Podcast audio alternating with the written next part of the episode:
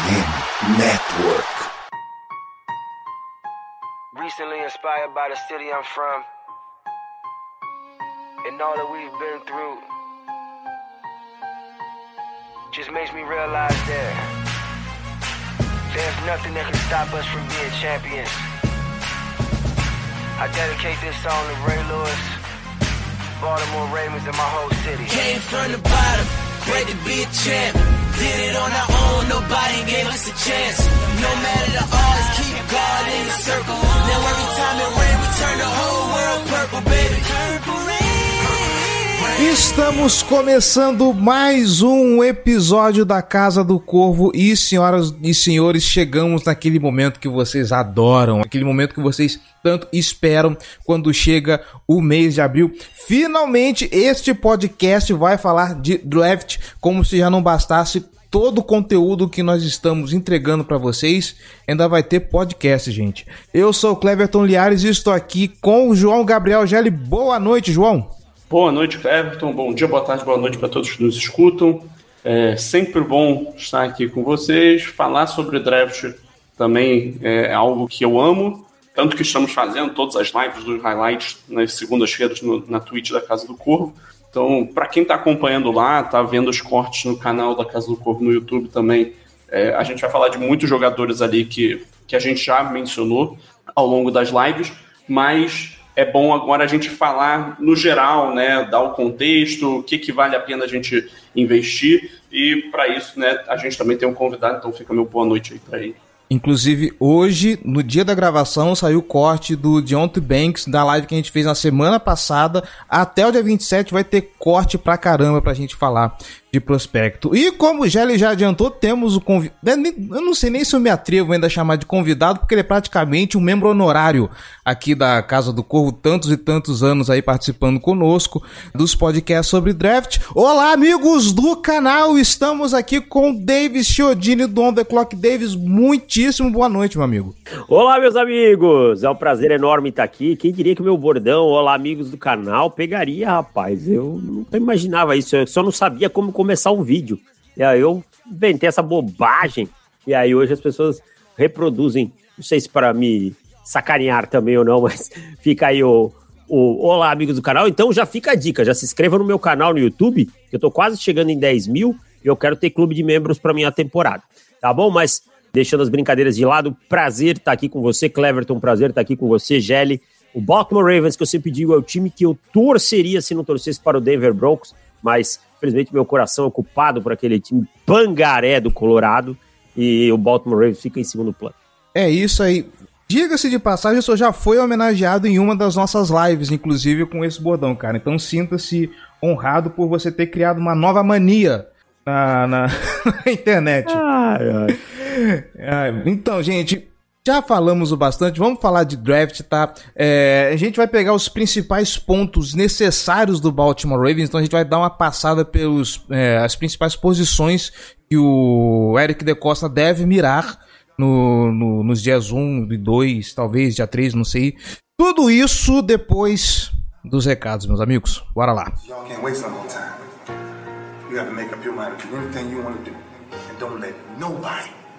Nobody tell you what you can do.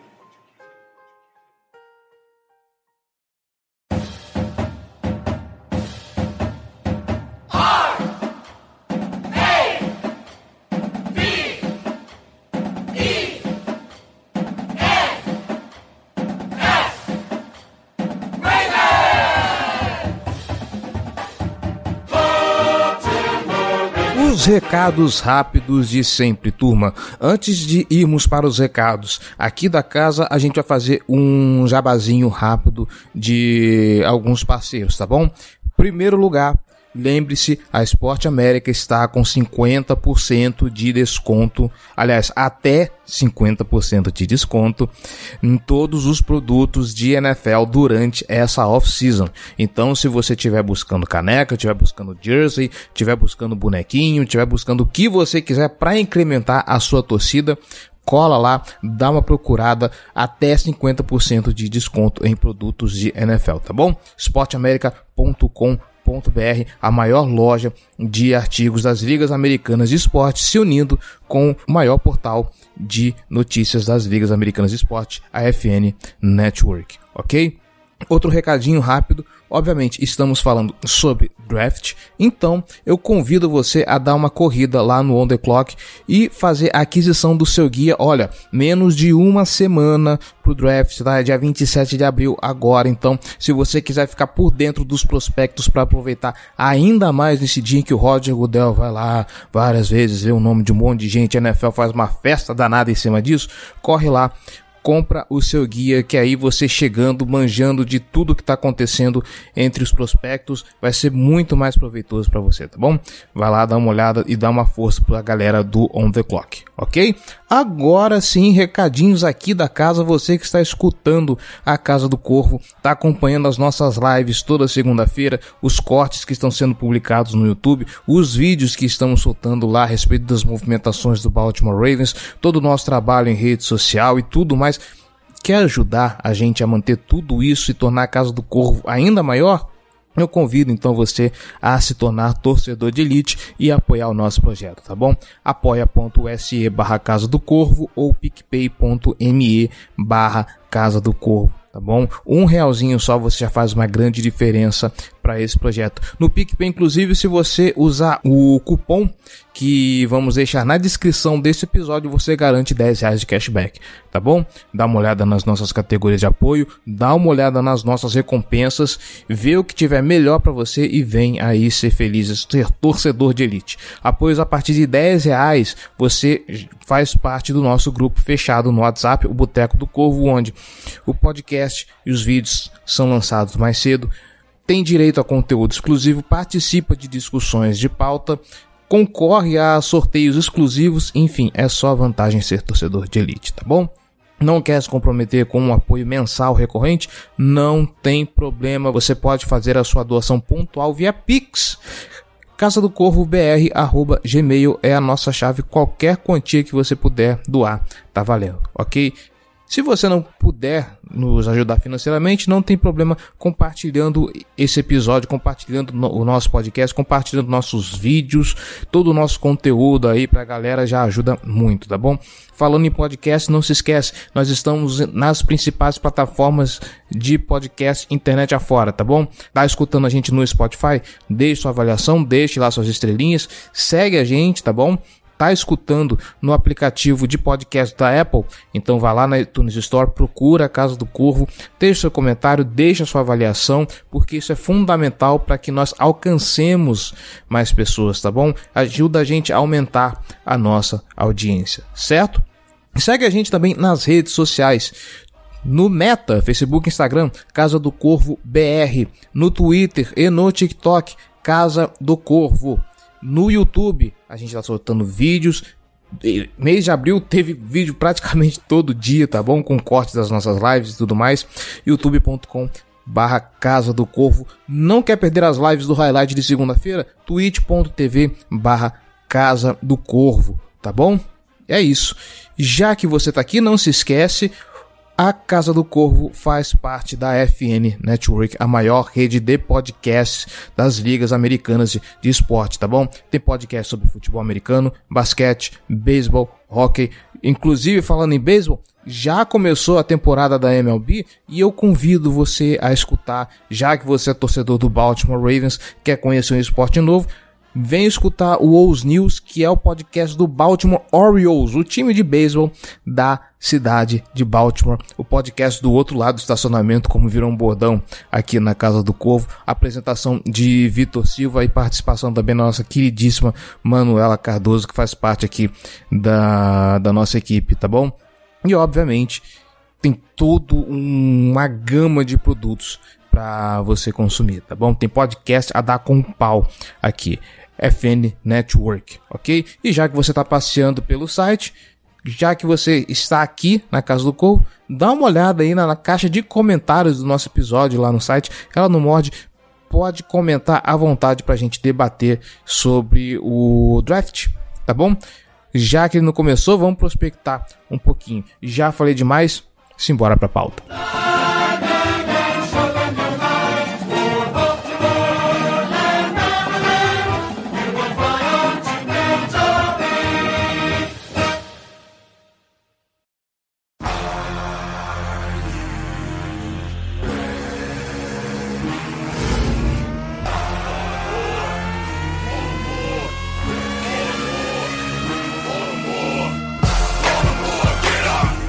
Muito bem.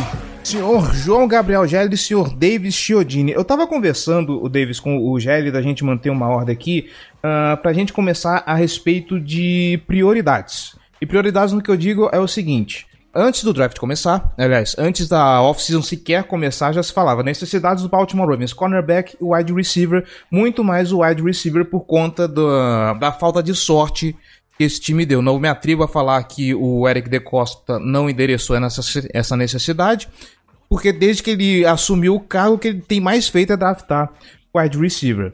Com a chegada do, do Odell Beckham Jr., a coisa muda de figura e cornerback passa a ser a principal necessidade, pelo menos na minha visão. Então eu queria começar com, com você, Davis, para a gente fazer um panorama de como que está o contexto geral dessa classe. Muito se fala que é uma classe muito profunda, mas eu quero ouvir a sua opinião. Ah, e é isso mesmo, cara. Talvez a classe mais profunda do draft, sabe? Eu acho que é, cornerback, você tem muito cornerback de qualidade nesse ano, sabe? Pode não ter uma super estrela como Sauce Garner, né? Que a gente já via ano passado, assim, como prospecto, um jogador fora da curva, mas você tem muita, muita qualidade mesmo.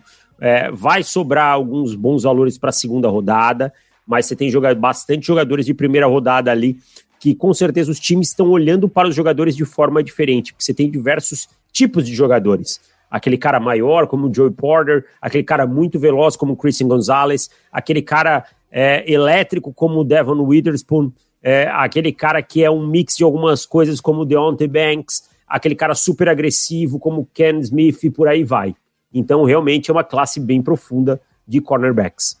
Vamos lá eu vou partir por enquanto do cenário de que o Baltimore Ravens não consegue trocar essa escolha de primeira rodada, inclusive é algo que até acredito, tá? Não acho que muito que será muito fácil o De Costa vender uh, essa escolha 22.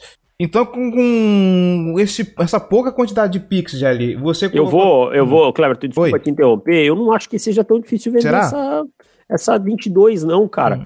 Porque hum. sabe o que? A gente pode ter uma corrida ali por wide receiver nessa 22. Como a primeira prateleira da posição ela não é muito unânime, a gente pode ter um Jackson Smith e Digba saindo antes, ou um ou outro jogador, e a gente tem ali alguns times nessa região é, que estão atrás de wide receiver. O Giants, por exemplo. Exato, os Giants, os Bills é um sério candidato a pegar o wide receiver. É, eu não descartaria Jacksonville, apesar de ter reforçado Minnesota. Minnesota hoje tem o Justin Jefferson e o KJ Osborne né? É um grupo raso, né? Ou contratou mais alguém, eu não lembro. Então, é isso, cara. Eu acho que pode ser. E aí você tem aqueles caras que podem estar tá querendo voltar da segunda rodada por um Randall Hooker, alguém assim, sabe? Então, assim, é, eu, eu entendo que você quer dizer que talvez não seja tão simples, mas eu vejo um cenário que dá para vender essa 22 aí. E eu acredito que seja realmente o objetivo do Decosta, né? Ele é um cara que preza muito pelas escolhas de draft. Ele ano passado teve 10 né, e não trocou. E eu, acredito que tendo cinco só esse ano, o objetivo dele é, é em algum momento, com certeza, trocar para baixo e acumular escolhas. Né, porque não teve nem, nem compensatórias né, nesse ano. Ano passado ele, ele investiu durante a free agency. Então, assim, é, é, certamente é um, é um dos objetivos do, do De Costa nesse, nesse draft, é trocar para baixo com algumas dessas principais escolhas que ele tem, seja a primeira rodada, a terceira rodada, e tentar acumular um pouquinho mais de capital em quantidade né, de, de escolhas. É, o De Costa já deixou declarado abertamente isso na última entrevista que ele fez falando sobre draft. Ele já falou: ó, nosso objetivo é acumular escolhas e é também assim o, o perfil dele dentro do, do, draft, acumular o máximo possível. Mas imaginando esse cenário que por um acaso Baltimore não consiga vender essas escolhas, Gelli, uh, dois CBs assim no, no, no, no draft, você acha que vale a pena?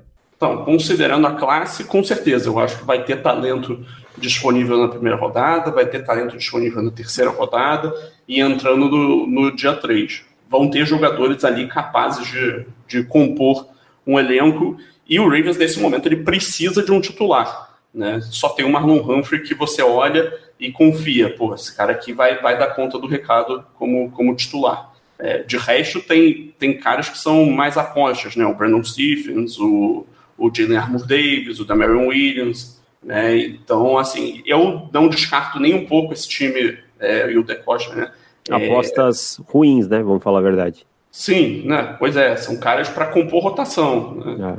É. Para ser o CB4, é, CB5, aí. talvez o 3, né?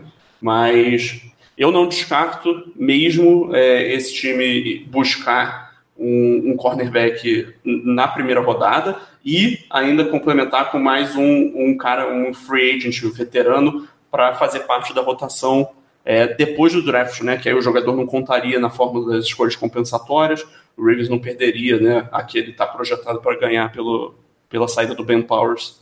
Rock assim seria um nome que eu pensaria, que eu acho já visitou o time, então pode ser um, um alvo, né? E ainda, ainda não assinou com ninguém. Acho justo, acho muito justo. Uh, então, ok, colocando esses cenários, eu volto para você, o Davis, porque agora vamos começar a falar de nomes do pro primeiro dia que são interessantes aí uh, nesse miolo para baixo, que o, estariam no board do Eric da Costa. É, eu, eu acho que assim, na escolha 22, eu vou. Se o GL discordar, só, só me interrompe e GL fica à vontade, tá? É, mas eu imagino que você não veja mais Christian Gonzalez, você não veja mais Devon Witherspoon e você não veja Joey Porter Jr., tá? Eu acho que esses três, na 22, é, é virtualmente impossível. Não digo que é impossível porque a gente é draft, né? Então, nessa escolha 22, cara, eu acho que o Deontay Banks pode estar tá ali, eu acho que é um nome que se encaixa bem ao que, o, ao que os Ravens procuram, sabe? É, apesar dos Ravens terem mudado para jogar um pouco mais em zone do que em man nos últimos anos. São algumas coberturas híbridas. É, o, o De Costa é um cara que ele gosta desses jogadores mais agressivos, né? Só que o Banks tem contra ele, não é um cara de grande ball skills, esse tipo de coisa, mas é um jogador agressivo no contato, é um jogador agressivo ali na linha de scrimmage, né? É, trabalha muito bem esse press, é, é, é um cornerback físico, sabe? Eu acho que é uma coisa que que vale a pena ficar de olho. Outro nome que deve estar tá ali é o Ken Smith, que é tudo isso que eu falei também do. Meu queridinho da classe. Do, do Deontay Banks, o Ken Smith, o jogador também bem agressivo, mas com ball skills melhor, um cara com radar da bola melhor. O Gelli gosta muito dele. Tem seus problemas tacleando, mas acho que é uma coisa contornável o problema com as faltas também. E aí a gente pode ter aqueles caras como Kelly Ringo, que eu acho que vai ficar mais para trás, mas o time pode gostar, ou Julius Brandt, né? Eu não vejo o time, por exemplo, indo atrás do Emmanuel Forbes. Eu acho que não é muito o perfil. Mas seriam esses os principais nomes que eu vejo ali disponíveis. É, é o Emmanuel Forbes que a gente viu na, na, na live passada, Gelli, que ele tinha que tem um, um, um, físico um pouquinho um pouquinho chamativo, vamos dizer Sim, assim. o famoso filé de borboleta. Nossa. ok. Kleber, a gente a gente está assistindo highlights, né, toda segunda-feira para poder discutir alguns jogadores, né? Aí o Cleverton ficou assustado com a perna do, do Forbes. Não, é, é minúsculo, né, cara? É uma pena porque o tape dele é muito bom, mas ele é minúsculo. Tá, tá, a gente abriu até o mock draftable, era o percentil zero de peso. É, não, é, é horrível isso aí para o jogador. Infelizmente, gosto muito, mas acho que pode ter muita dificuldade na transição para a NFL. É, assim, em termos de encaixe, se a gente tira né, esses três nomes que são os principais da classe, que provavelmente não chegam na escolha 22, eu gosto muito do Ken Smith, é, realmente pelo parte pelo que o Davis já falou, do, do radar dele de bola, capacidade de, de gerar passos desviados, de, de gerar interceptações, é, e, sem, e sem ser excessivamente agressivo, né? Porque eu acho que o Emmanuel Forbes ele tem esse lado também, mas eu acho que ele é mais agressivo e ele tende a, a falhar mais por isso do que é o. Gambler, né? Aquele gambler, né? Isso, é assim, nesse, na filosofia lembra o Marcus Peters, né? Trazendo o comparativo é. para a torcida, né?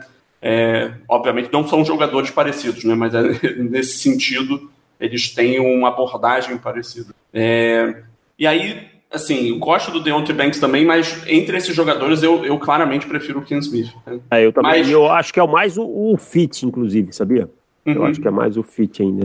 Sim, Seria... é, a questão toda é, eu acho que os times atualmente eles estão mais altos no Deontay Banks. Eu acho mais também provável acho. o Banks ser escolhido, mas eu gosto um pouco mais, não muito mais, mas eu gosto mais do, do Ken Smith. É uma preferência clara, mas eu, não é algo que eu ficarei revoltado com a escolha do Deontay Banks. Longe. Ah, pelo contrário, eu acho um belíssimo jogador, cara. Deontay Banks, um, um, jogador aí de, de grande qualidade. E assim, quando a gente sai, sai dessa, dessa primeira rodada, a gente ainda tem muitos nomes de qualidade, né? Muitos desses caras aqui que a gente falou, eles com certeza vão sobrar. Não, é, tem, o Ken Smith é um cara que pode cair para segunda, né? Eu Ken não Smith... ficaria nem um pouco surpreso. É. Eu, eu acharia o Ken Smith um alvo ótimo pensando num, numa troca para baixo, para escolher no final da primeira rodada ainda, troca com Bills, por exemplo, ainda tá, tá ali o que? É 20, é, o Bills é 27, né? Troca com Bills. É, eu acho que, que ele ainda é um ótimo alvo ali. O comecinho da segunda rodada é, também acho que é, que é plausível. Então, assim, eu, eu gostaria bastante, é, já, já deixando bem claro aqui que é a minha preferência para a escolha de primeira rodada. Mas, assim, se, se não conseguir atacar essa posição agora, ainda tem a possibilidade de conseguir com a escolha de terceira rodada, ou então numa troca para baixo ali no começo da segunda rodada, alguma coisa assim. Muito bem. É, para algum desses nomes assim de dia 2 e, e, e, dia 3 fora, o, o, que já foi falado aqui, uh, alguma preferência, Gelli, que, que você queira destacar? É, um jogador que eu gosto muito é o DJ Turner, né? Eu sabia Michigan. que vinha esse nome, eu juro que eu falo. é, maravilhoso nome dele, que ele se chama DJ Turner, mas o nome dele é Juan Drago. Acho sensacional. Meu Deus. E o pai dele se chama Juan Drago também, então. O cara ainda é Juan Drago Júnior, é isso? Júnior, é isso mesmo. É, mas é um jogador muito, muito rápido. Eu acho que tecnicamente ele, ele tem muito, muito valor também. O que pesa contra ele, que impede que ele esteja entre é, os principais nomes da classe, é a, o tamanho, né? Um cara mais leve, mais baixo, mas não, não é por essa. Eu acho que ele supera esse, esse tamanho, essa limitação de tamanho. Eu acho que ele é um jogador que consegue jogar por fora na NFL.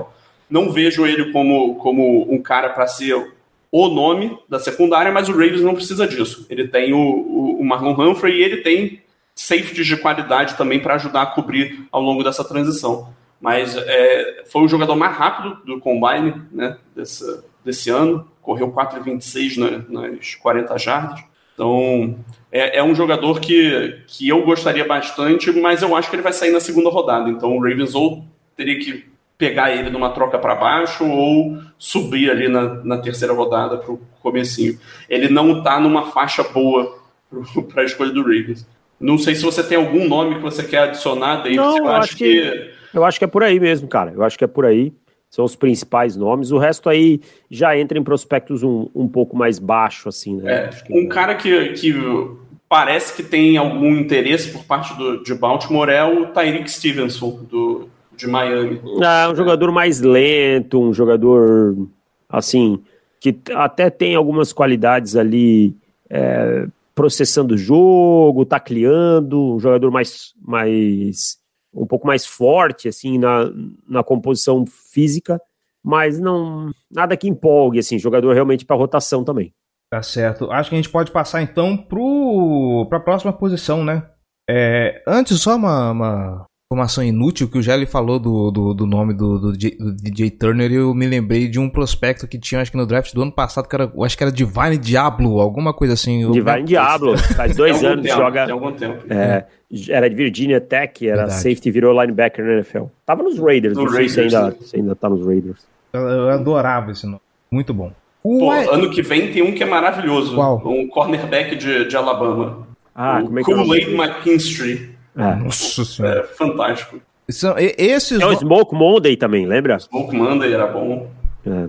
Mar maravilhoso. Eu tenho que dar os parabéns para quem batiza esses jogadores. É, vamos. Voltando então para o assunto. Wide receivers.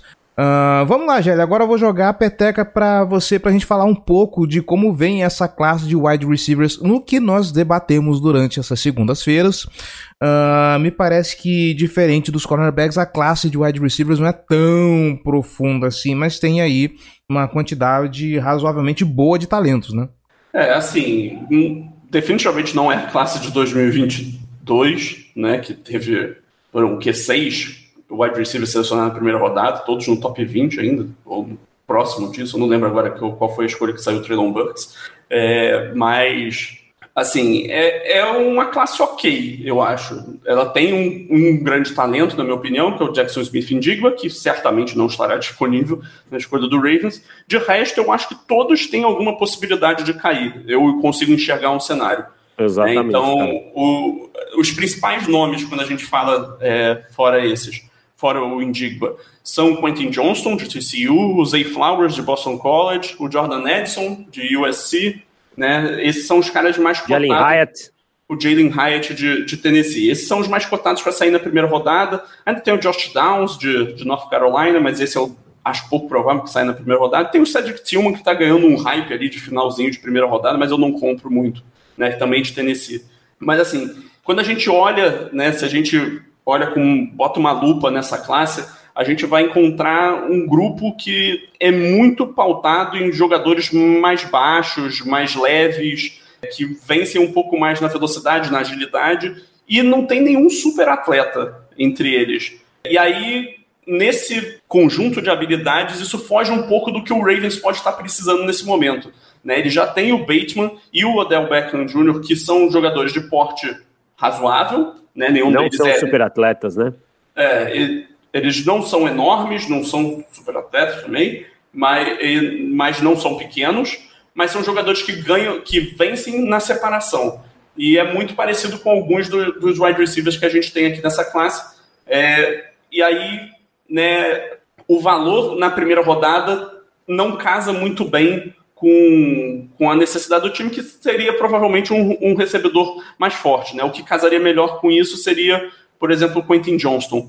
É, enquanto isso, os jogadores que têm esse porte físico maior, que são mais jogadores de, de bolas contestadas e tal, podem ser, por exemplo, o Cedric Tillman, um Wade Perry, um Jonathan Mingo. Não vale uma primeira rodada. Não vale uma primeira rodada, definitivamente. Passam, passam mas podem longe. estar disponíveis, talvez, na, na terceira rodada, ser, ser um alvo ali. Mas aí eu vou deixar, então, para o Davis falar um pouquinho sobre os jogadores é, não, mas eu acho que é muito isso que o Jerry falou. Eu acho que quem casa mais com o que o Baltimore está procurando é realmente, desses de primeira rodada, é o Quentin Johnston, né? Mas não é como se o Quentin Johnston fosse um prospecto unânime hoje, como se você conseguisse olhar e dizer, não, é um cara realmente polido que vai chegar na NFL produzindo. Tem... É, eu, eu, inclusive, não sou um fã dos Quentin Johnston. É, é eu sei disso. E tivemos boas discussões, né, entre eu e GL e Felipe. Felipe é um fã incondicional, eu sou menos, mas o, o Quentin Johnson é um cara grande aí dos seus 6'2, quase 6'3 de altura, que tem uma capacidade de produzir depois da recepção que é muito boa para um cara do tamanho dele, e que é um cara que se você deixar em cobertura mano a mano, ele pode sentir tostar num mano a mano em linha reta aí, sendo aquele burner, uma boa capacidade de controle de corpo também, né? por conta da envergadura, mas é um cara com road running completamente cru, é um cara que tem seus problemas com drops, é um cara que deixa a bola chegar muitas vezes no corpo, não me pareceu tão físico quanto eu gostaria no, nas bolas com, com contato, né, nessa, nessas bolas pressionado. E aí o Gelli falou de alguns jogadores mais para baixo. É, Jonathan Mingle talvez fosse um cara que me interessasse na terceira rodada, mas está com hype meio alto para sobrar até lá. Sabe? Vi mock hoje que ele tá saindo na primeira rodada. É, é. E, e, é um cara até, a certo ponto, parecido com o Quentin Johnston, sabe? Teve seus probleminhas de drops, depois evoluiu. É, é um cara que o road running também não é lá a oitava maravilha, mas é um cara que produz depois da recepção. Então eu acho assim, eu acho que não pode ter desespero de Baltimore por wide receiver. Não é uma classe para ter para poder se dar o luxo do desespero. Você conseguiu o Odell, né? E você conseguiu o Berman. Você espera que os dois fiquem saudáveis. É, você não contrata um jogador esperando que ele vá se machucar. Então você precisa de um complemento. Talvez o Rashid Rice um pouquinho mais para trás possa ser esse complemento, sabe? Mas é, é, são todos jogadores assim que eu não olho com, com olhos assim, tipo, nossa, realmente esse cara aqui é espetacular, sabe? Tipo, vai fazer a diferença. Não, eu acho que Baltimore vai ter que ficar monitorando. Eu acho que é o melhor cenário para Baltimore. É, eu diria que o argumento a favor do Ravens escolher um wide receiver na primeira rodada, ele passa muito pelo timing dos contratos dos caras que estão no time atualmente. Né? O, o Odell está num contrato só de um ano, o Duvernay e o Prochet são free agents ano que vem, o Bateman está entrando no terceiro ano, né? Então eu acho muito improvável que o Ravens não saia com pelo menos um wide receiver da classe. Mas eu acho válido sair com um wide receiver dessa classe, mais para trás. Mas o que a minha questão, GL, é o seguinte: não se desesperar e, e sair. Precisamos de um wide receiver, sabe? Tipo, precisamos a qualquer custo aqui nessa primeira rodada, esse tipo de coisa. É, eu acho que o, o, elenco que o Ravens tem atualmente, ele dá a possibilidade de não ter essa preocupação. Não acho que não acho que se escolher um wide receiver na primeira rodada, não acho que vai ser porque sentiu a pressão, tinha que é, forçou, é porque gosta é porque muito, né? gostava né? do jogador. É, então, aí eu acho válido, mas o que eu não gosto é sair nesse, nesse desespero e eu vejo assim às vezes alguns times acontecer isso e eu vejo às vezes torcedores de outros times é, falando, não, tem que escolher dessa posição. Quando você tá nesse Sim. tem que escolher, você tá com um problema enorme, cara. Sim, exatamente. É, a posição que o Ravens tem que escolher é cornerback. E Isso. felizmente para o Ravens, nessa situação, a board encaixa. Né? Provavelmente vai ter algum bom cornerback disponível na faixa que ele vai escolher. Então pode alinhar né, o melhor jogador disponível com a necessidade mais, mais gritante do time. Mas é, é, no fim das contas, isso pode ser muito acaso, né? Que é, o, é a situação. E aí, falando de um jogador específico que eu acho que o Ravens tem muito interesse e que não faz muito molde que eu acho que o Ravens precisa, é o Zay Flowers. Eu acho que o Zay Flowers é um jogador que o Ravens tem olhos para escolher na 22. Eu acho que se ele tivesse que, que selecionar um wide receiver na 22, seria o Zay Flowers. É um, mas assim, é um jogador que eu acho que ele é muito ambíguo em relação a, aos caras que já estão no elenco. É um cara com boas rotas, pior nas rotas do que o Odell e que, e que o Bateman, mas que faz, faz um bom trabalho nesse quesito e que é muito bom depois da recepção. Para mim, é a grande qualidade dele, provavelmente o melhor jogador depois da recepção na classe. É, concordo. É, é um cara que tem umas jogadas de improviso excepcionais no tape, é um cara atlético, só que é um cara menor, é, ele pode jogar ali como, como um Z, pode fazer um slot, mas assim, não, não é um jogador que você vai olhar e vai ganhar a bola 50-50. Não vai ser isso que você vai esperar dele. Agora, se você bota no, no campo Beck, Odell, é, Bateman, Zay Flowers e Mark Andrews, porra, é o melhor grupo de, de recebedores da história do Ravens por, por larguíssima margem. É isso. É, inclusive, é, até gostaria de ouvir a opinião de vocês sobre o que eu vou comentar agora é a respeito desse lance do a suposta necessidade do Baltimore Ravens uh, draftar um wide receiver, porque a, inclusive eu comentei esse vídeo, se você está escutando isso agora, dá um pulinho também no YouTube da Casa do Corvo, e lá eu aprofundo mais essa questão de Uh, nós estamos falando de Odell Beckham Jr., Rashad Bateman, mas não vamos nos esquecer que além desses, desses caras, tem duas pessoas que ainda precisam se provar no elenco, que é claro, esses caras não vão ser nenhuma sumidade, eles vão ali ficar naquela questão ali de eles vão ficar ali naquele espaço onde eles estão, mas que eles podem mostrar um serviço maior que são Devin Duvernay e o James Prochet. O Duvernay já vimos que ele consegue produzir alguma coisa quando tem o Bateman em campo. A gente viu isso no começo da temporada 2022.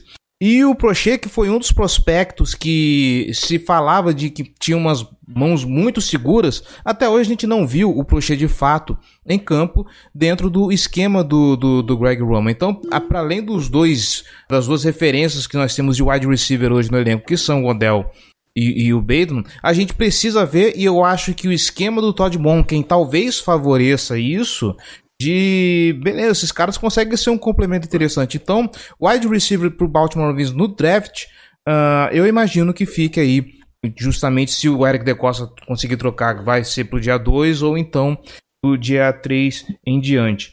Dito isso, Davis, e eu gostaria também de ouvir a opinião sobre esse, sobre esse comentário. Não, eu acho que é bem é. válido, cara. Eu acho uhum. que o Duvernay é um jogador com mais potencial, até por conta do potencial atlético, sabe? Eu acho que o James Protier não tem isso. Então, assim, o eu acho que vai ser sempre um jogador de rotação do Vernet. Eu acho que ele tem que ser usado de maneiras criativas, sabe? É, se tornar ele mais um gadget player, você tira mais dele se ele se você conseguir isso. A linha do backfield trabalha nos screens, um passe rápido aqui, outro ali, faz um jet sweep. Eu gosto dessa utilização. Acho que ele pode ser usado dessa forma de uma maneira interessante.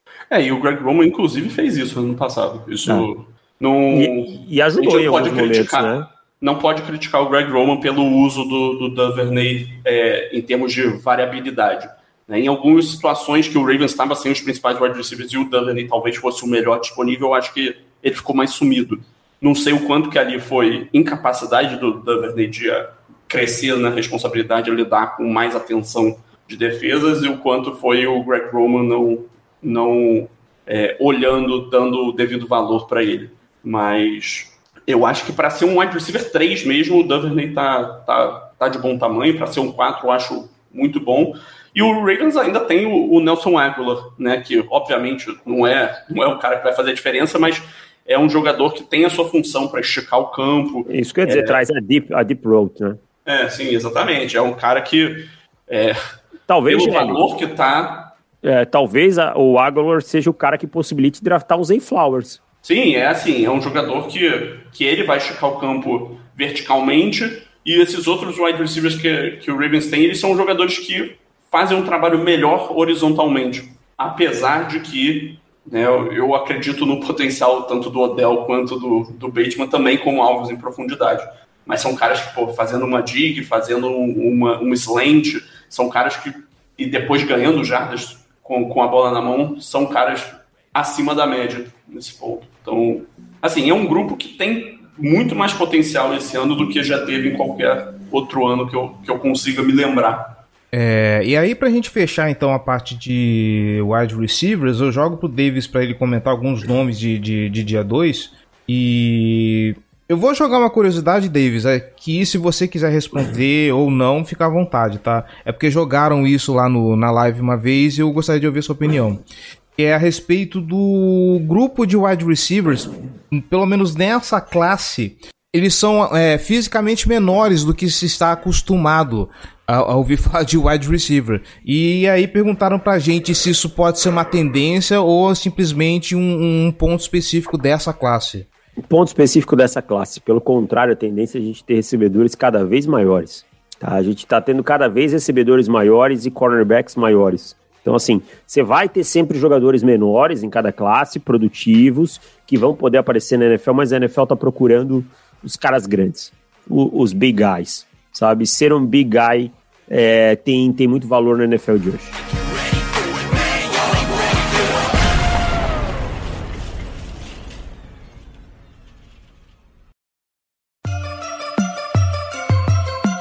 Black and purple, black and purple, black and purple, black and purple.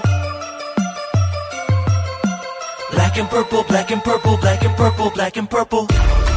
Vamos lá, Davis, ah, eu vou falar pra vo- eu vou confessar que eu não sei nada da classe de, de Eds desse ano, cara. Então, assim, eu vou abrir esse pedaço do, do podcast contigo pra você comentar um pouco de como que tá essa classe de Ed Rushers, cara, e onde que estão os principais valores dessa classe. É uma classe, pra mim, Cleverton, parecida com a de wide receiver. Você tem um jogador acima da curva, que é o Will Anderson, que vai estar bem longe do range do, dos Ravens.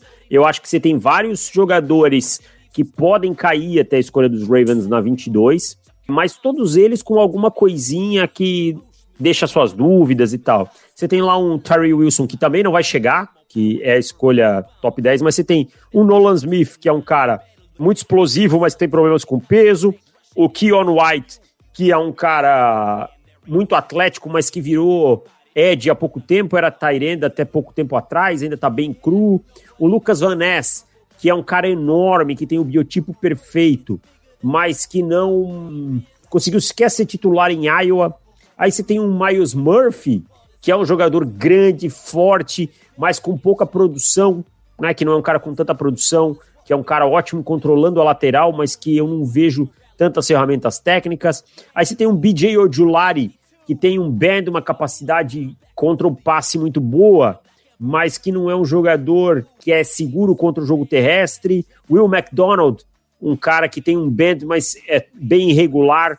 Então é isso, é uma classe cheia de irregularidades, cheia de é, jogadores inconstantes, né? Eu acho que essa talvez seja a melhor palavra. Você tem o Will Anderson Ter- lá na frente, o Terry Smith, que tá por ali, que a gente sabe que não vai sair do top 10, e o resto um monte de jogadores que pode cair como pode sair bem antes. É, assim, a posição de Ed ela tá aqui nessa lista é, porque o Ravens certamente investiu nela com capital de draft alto nesses últimos anos, mas ainda não montou uma rotação completa e não tem nenhum jogador que se mostrou é, fora da curva. Né? Tem um bom jogador no Tyus Bowser, que ainda está sob contrato por alguns anos. Tem o, o Odaf Owe, que é um pass rusher sólido, mas não deu o passo à frente esperado em 2022.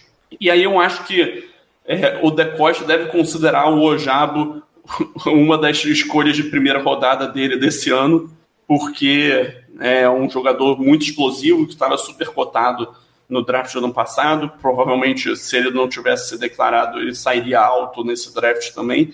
Provavelmente acima do que o Ravens escolheria. Então, ter conseguido um jogador como ele na segunda rodada do ano passado foi, foi um ótimo valor e ele vai ter que se provar agora, né, em 2023. E aí, tirando isso, o time não tem muitas peças. Ano passado ele contou com a participação de veteranos na rotação, como o Justin Houston e o Jason Pierre-Paul. Eu acredito que pelo menos um desses ainda deve voltar é, no contrato de um ano e, e valores mais baixos. Mas, assim, é um time que precisa contar com algum jogador a mais nessa, nessa rotação, nesse grupo. O, a minha maior questão é: tem alguém que vale a escolha 22 e abrir mão, né, o famoso custo de oportunidade, abrir mão de, por exemplo, o cornerback, que é uma necessidade mais gritante. Ó, eu, eu vou, vou dar minha opinião, Gelli, desculpa te interromper, mas aqui é pegando o gancho, tá? Eu vou te dizer o seguinte, se, se os três que a gente já citou, Deontay Banks e Ken Smith estivessem fora, eu consideraria o Ed uma, uma opção mais válida, sabe? Eu acho que é talvez aqui é, você vai conseguir um edge nessa 22. Se escorre, por exemplo, um Nolan Smith, eu pegaria na frente dos wide receivers que estão ali, de verdade. Mas com é, Deontay Banks ou Ken Smith na Bird, eu não, não faria esse movimento, não. É, e é muito por isso que eu acho que, que pass rusher vai ser uma posição que vai ficar mais de segundo plano. Eu acredito que, assim, se a gente olha para as cinco escolhas que o Ravens tem, tentando planejar aqui, poderia ser, sei lá, um cornerback na primeira rodada, um wide receiver na terceira rodada, e aí um pass rusher e mais um cornerback na, no, no dia 3. Né? E aí, nesse ponto, eu ia te perguntar, né, e puxar isso. É, quem você acha que são nomes ali de final de dia 3, começo de. Desculpa, de final de dia 2, começo de dia 3, que você acha que podem causar algum impacto é, com, como pass rusher, né? Obviamente não pensando em algum jogador que pode ser um titular que vai fazer a diferença, porque não é esse tipo de jogador que se busca nessa faixa do draft, é, mas que possa pra contribuir né, na rotação, ser, ser uma, uma quarta opção, talvez se desenvolver é, com mais um, dois anos. Cara, talvez o Andre Carter de Army possa ser uma, uma opção inter, interessante, né, um jogador que eu, que eu gosto. Eu gosto do Yaya Diaby de Louisville, acho um jogador que também, acho que aí é dia 3, né? Pode estar disponível ali no dia 3 ou final do dia 2, que eu acho que pode se tornar uma peça legal na rotação. É, acho que são esses, principalmente assim, os dois nomes que me vêm na cabeça, Zach Harrison um pouco menos, né? E aí a Diaby e DeAndre Carter, eu acho que, o Andrew Carter, desculpa, acho que podem estar ali nesse, nesse final de, de dia 2 e, e serem disputados aí, valer a pena ali arriscar. É isso, acho que sobre press rushers é, é basicamente isso, a discussão mesmo. Então, para a gente ir para a última posição, agora nós vamos para a situação mais apocalíptica que pode acontecer no Baltimore Ravens. Ok. Um mundo distópico. Mundo, é, exatamente. Cyberpunk 2077 para o Baltimore Ravens. uh. Ok, gente, vamos supor que che chega no draft, sai a troca do Lamar Jackson, ou o Lamar Jackson fala que não quer jogar, não sei. Perdemos o camisa 8. Chegamos nessa situação. Indianapolis Colts decidiu que vai levar ele embora. Pronto. Ok. O Baltimore Ravens, nesse momento, precisa de um quarterback. E eu abro esse bloco com você, Jali, porque foi você que deu a ideia. Então eu quero ouvir suas ideias a respeito do que, que o Baltimore Ravens poderia fazer nesse draft, nesse cenário distópico, apocalíptico, essas coisas aí. É, vamos começar só desenhando o cenário. É, apesar de tudo isso que a gente vai falar agora, é só para a gente montar a, a possibilidade. Eu acredito nesse momento, né? A gente está gravando 18 de abril. É, eu acredito que o Lamar Jackson vai ser o quarterback do Ravens né, durante a temporada e não vai é, fazer nenhum tipo de greve e evitar tentar jogar. Eu acho que ele vai participar da temporada. É, se, vai, se isso vai acontecer com um novo contrato ou sob a franchise tag, aí eu já não me arrisco. Mas eu acredito que ele vai estar em campo na semana 1. É, dito isso, se a gente tem um cenário que um time oferece um pacote irrecusável por ele, ou então um time não oferece o um pacote recusável é, para o Ravens, mas oferece o pacote recusável para o Lamar e o Ravens não consegue igualar a oferta, eu é, imagino que seja um time mais do topo do draft. E aí vamos usar aqui um parâmetro hipotético que foi o Indianapolis Colts que o Clapton citou. Então tem ali a escolha 4. Né? E aí estamos ali nessa, nessa faixa, né? dentro do top 10 é, mas sem ser as primeiras escolhas. E só assim, só, só para embasar, eu só falei de Indianapolis Colts porque de todos os times foi o único que deu uma faísca de interesse pelo Lamar Jackson, mas ainda assim naquelas, né? Sim, pois é. é. E aí, assim, a gente tem um draft que nesse momento parece cada vez mais encaminhado que o Bryce Young vai ser a primeira escolha geral. É, não, isso aí tá, tá bem locked, né? É, e tem muitos é, rumores de que o CJ Stroud está começando a cair, né? Mas quando, quando a gente estava discutindo mais so, sobre essa posição de quarterback, os dois principais nomes que a gente estava discutindo eram o Anthony Richardson, de Flórida, e o Will Levis, de, de Kentucky. Eu não tô, é. Gelli, só para te, desculpa, eu não tô comprado nessa queda do CJ Stroud não, tá? Quando é muito em cima da hora assim, eu não, não costumo comprar muito não, não não acho eu que isso até acredito que ele pode não ser a escolha 2. 2, tudo bem, mas não acho que é um cara eu acredito top que ele 6, pode, 7. É, exatamente. Não, não acho que ele vai cair mais do que isso. Mas Agora, no cenário a... hipotético que, que o Ravens tem a escolha 4, ele poderia sobrar, né? Mas a gente ah, não vai tratar muito dele. Agora entra o orelha aqui e eu pergunto se aconteceu alguma coisa para a queda dele ou se é simplesmente análise de scout mesmo que começou. Não, não. É análise de scout mesmo, não aconteceu nada. Não é um jogador que tem uma uma red flag gritante e tal. É, o que tá, tá muito nos rumores atuais é aquele teste é, é, S2, mas... né? Que é um teste cognitivo para que avalia processamento e tá ganhando força nesses últimos anos. É. Aí tem até um exemplo de que o cara que tirou a melhor nota nisso na classe de quarterback do ano passado foi o Brock Purdy. Mas você é. viu, você ouviu o podcast, o Felipe tem o link, tá? Depois você pede para ele, do cara que fala, que, que é o criador do teste. E ele explica sobre o teste, é um teste muito mais complexo do que a nota. E ele, e ele fala que ele não entende porque as pessoas estão falando que o CJ Stroud foi mal. Uhum. Sabe? É, ele diz que não entende, que não é uma nota ruim a do CJ Stroud.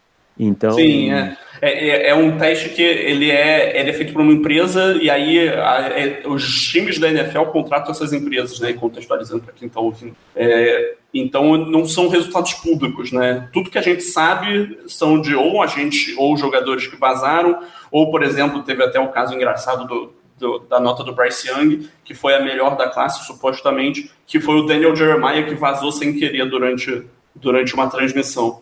Né? E eu, eu boto muitas aspas aí nesse sem querer. Ah, eu também boto bastante aspas ali. mas supostamente sem querer. É, mas aí dizem que, que o, o, o Stroud foi o pior dos quatro principais quarterbacks da classe nesse quesito.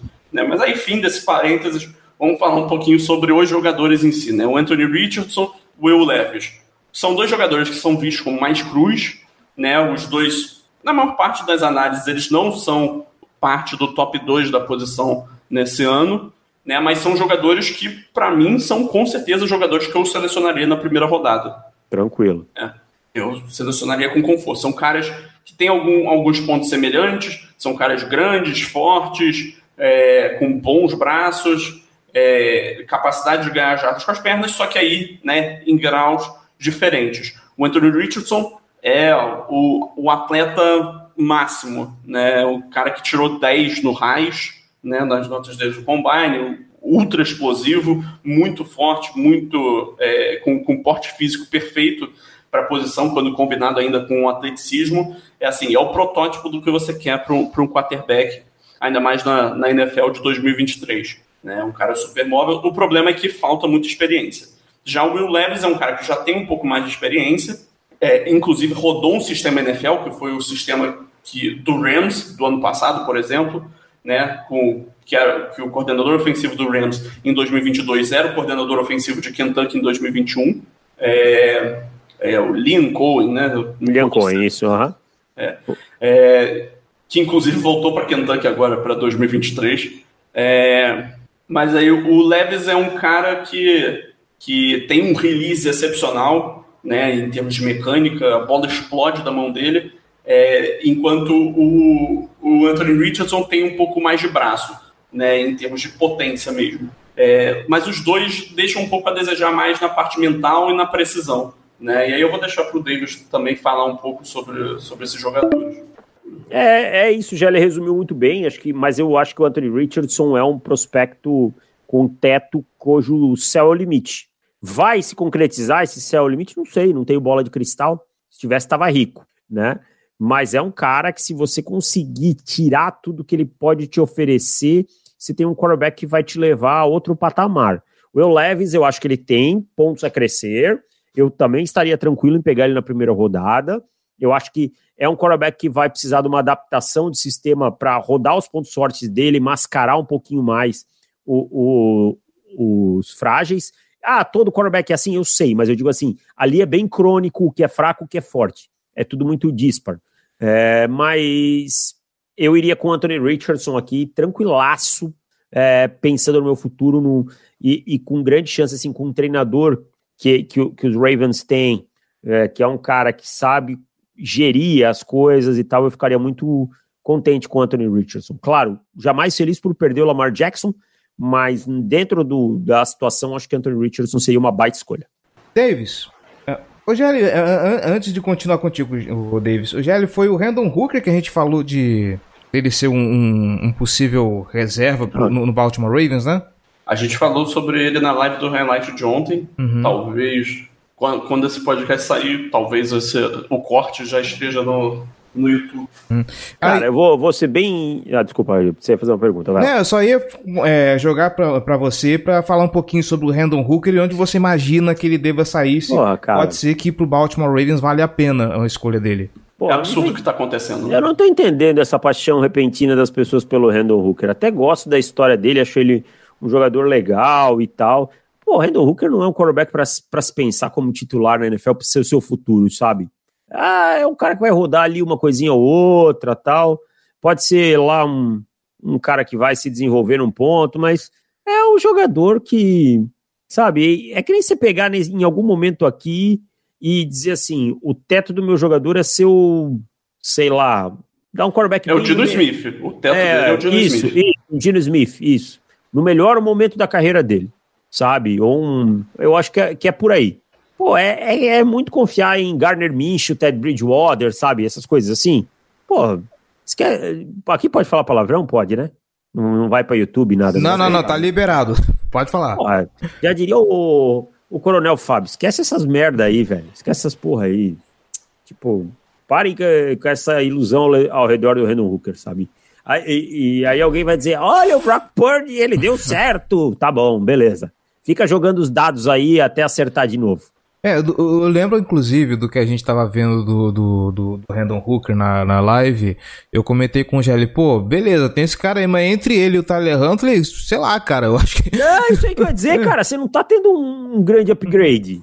Exatamente, sabe? eu acho que ele é melhor, mas eu é não acho que ele é significativamente o... para valer uma escolha alta de draft. É a mesma coisa que os Raiders que com o time Garópolo pegar o Randall Hooker. Nossa, mudaram muito. Nesse, Nossa, nesse caso, eu acho o Garópolo melhor. melhor do que melhor. O... o que eu quero dizer é o seguinte: não tem uma perspectiva de grande melhora mesmo, se você achar ele melhor, sabe? Então, cara, você tem que ir pro draft pegar quarterback, pra, principalmente primeira rodada, para ser o seu cara.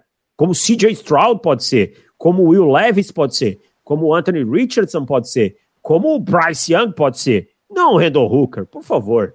Pode dar certo? Pode. Eu também posso ganhar na Mega Sena no final de semana, mas a chance é pequena. Mas o quanto que você compra esses rumores de que ele sai no final da primeira rodada? Ah, eu não tô comprando mais não, cara. Eu acho que ele vai... Se bem que, cara, a NFL tem essas coisa com, com o quarterback, né? Sempre Vai aparece um quarterback no final do, É, do processo Tipo que Jordan, dizem que é. tipo Jordan Love, né? Não, não, não é nem esse de caso que eu tô falando, eu tô falando do, do oposto, né? O cara que não sai, ele é cotado pro final da primeira rodada e acaba saindo no dia 3. É, É. o, o finalzinho da terceira rodada. O Davis Webb, o Tom Savage. É. Mas eu acho, eu acho que ele não vai sair na primeira rodada, não. Não, mas eu acho que ele sai no começo do dia 2 ainda. É. É que eu vou fazer um mock essa semana aí que eu acho que talvez eu coloque ele no final da primeira rodada só pra criar o caos. Ih, rapaz. É, né?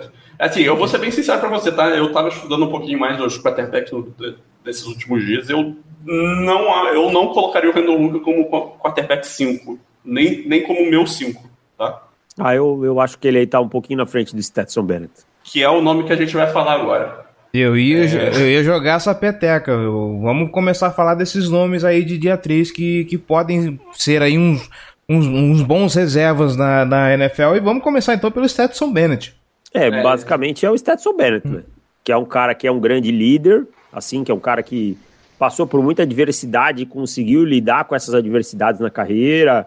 Foi walk-on, aí foi para um junior college, voltou, foi reserva, mas que é, é um cara que tem algumas qualidades técnicas, é bom antecipando, é muita dureza mental, tem uma boa habilidade atlética, mas é um cara pequeno, um cara que não tem um grande braço, né? É um cara que tem sua limitação na presença de pocket.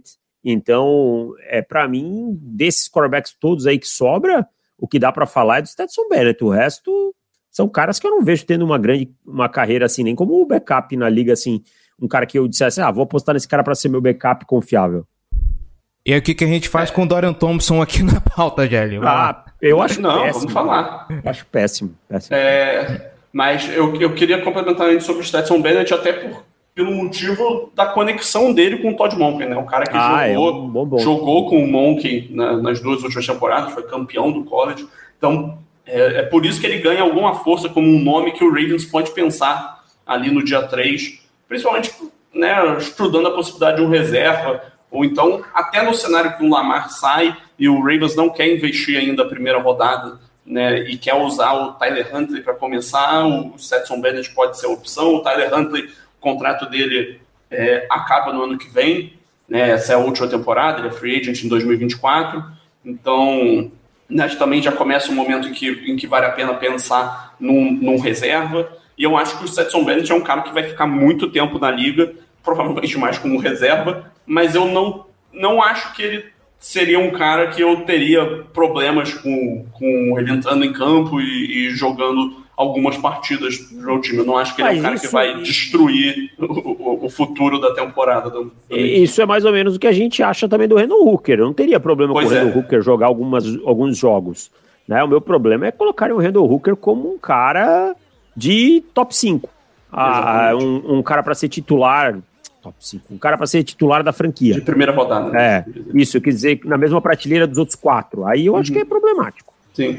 E aí eu queria complementar, só trazendo o Dorian Thompson Robinson por, por uma questão de protótipo, tá? Dos quarterbacks que sobram, e eu acho até que ele vai sair mais cedo do que, do que a gente deu nota no guia, é, muito por conta de ser um cara com grande habilidade atlética, que consegue ganhar jogos com as, com as pernas, que é bastante experiente, foi titular no, em UCLA por acho que foram quatro temporadas. 12 anos. Você É, começou rodando um college esquema em- do Chip Kelly, né, que é um esquema com, com traços NFL, e que teve evoluções estatísticas a cada ano, teve produção comprovada como corredor, é, tem um, um braço muito bom. Né? Então ele tem ali um molde que, que atiça um pouco é, os tomadores de decisão da NFL, né? quando se fala de quarterback, um projeto.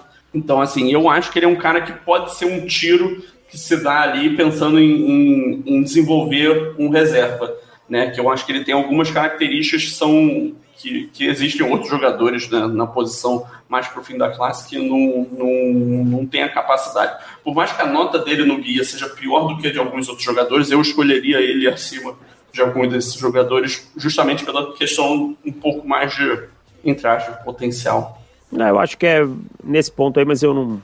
De verdade, eu não sou um grande fã do Dorian Thompson. Acho que. Não, acho que se esse potencial tivesse.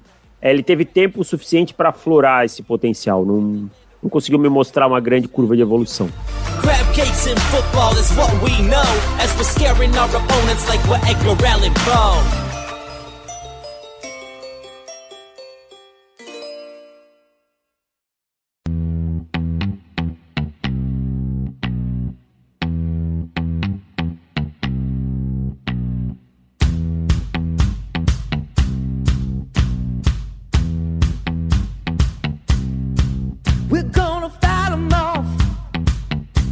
senhoras e senhores, ficamos por aqui. Agora eu acho que. Não, peraí, ah. Clériton, só, só uma última coisa. Tudo bem. É, eu quero pedir pro Davis um palpite do que, que ele acha que, que vai acontecer na primeira rodada. Deontay Banks, escolha 22 do Baltimore Ravens. Se, é, o Baltimore, se... se... o Baltimore ficar na escolha, né? Se não, eu acho que o Baltimore cai aí pra, sei lá, 30 e pouquinho aí, 34, 35, 36, nessa faixa aí, sabe? E aí seleciona o Ken Smith. É, eu queria justamente puxar esse, esse gancho aí e aproveitar, porque deixar já o recado para o torcedor do Ravens que está escutando o podcast, chegou até esse momento. Dia 1 um do draft normalmente é um dia em que você tem lá muita expectativa, você acompanha todas as escolhas, é um processo demorado, né? Até chegar à escolha 22, vai, vão ser ali algumas horas, e aí você vai chegar naquele momento que você vai pensar, porra, agora é a hora que o, que o Ravens vai escolher o próximo cara que eu vou torcer pra cacete aqui, vai, vai ser a próxima estrela do time. E o Decosta vai trocar para baixo. E você não vai assistir nenhuma escolha, você vai dormir puto, mas esteja preparado para esse cenário, porque, sinceramente, se fosse para eu apostar em alguma coisa acontecendo no dia 1 do draft, é a troca para baixo. Eu acho que o Ravens não vai escolher na 22. Ele vai escolher para baixo, aí o quanto para baixo aí realmente é, é total loteria, eu não, nem me arrisco a, a, tentar adivinhar qual vai ser o valor.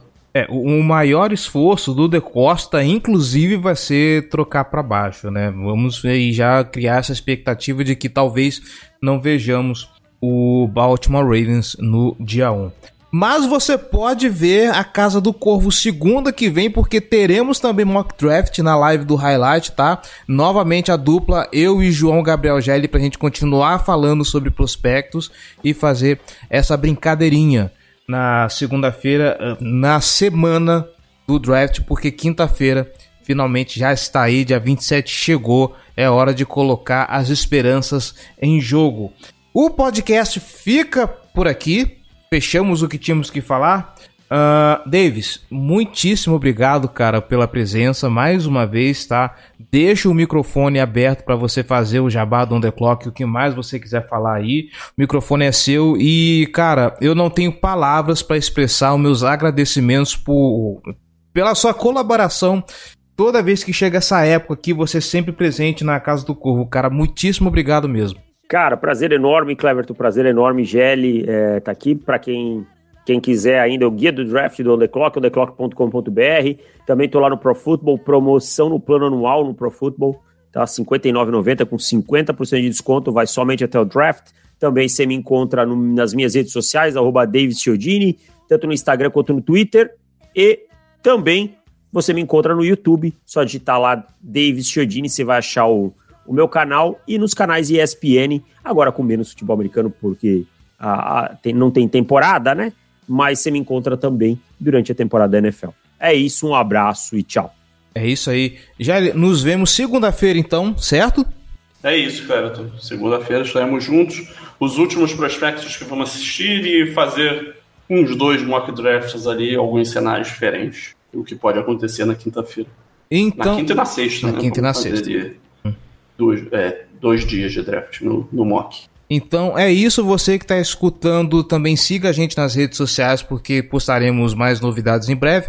Twitter e TikTok é Casa do Corvo, no Meta, Facebook, Instagram é Casa do Corvo BR. Acompanhe nosso canal no YouTube que tá saindo vídeo quase todo dia, quando não é corte das lives, é algum vídeo de opinião, algum vídeo de notícia, então acompanhe a gente lá, youtube.com barra Casa do Corvo. Nós voltamos segunda-feira em live lá na Twitch pra gente fazer mais, pra gente fazer mock draft, fazer é, mais highlights. E o podcast volta após o draft pra gente comentar como foi uh, o Baltimore Ravens, o desempenho do Baltimore Ravens e falar um pouquinho uh, dos jogadores que o, o Eric De Costa recrutou, o novo elenco do Baltimore Ravens.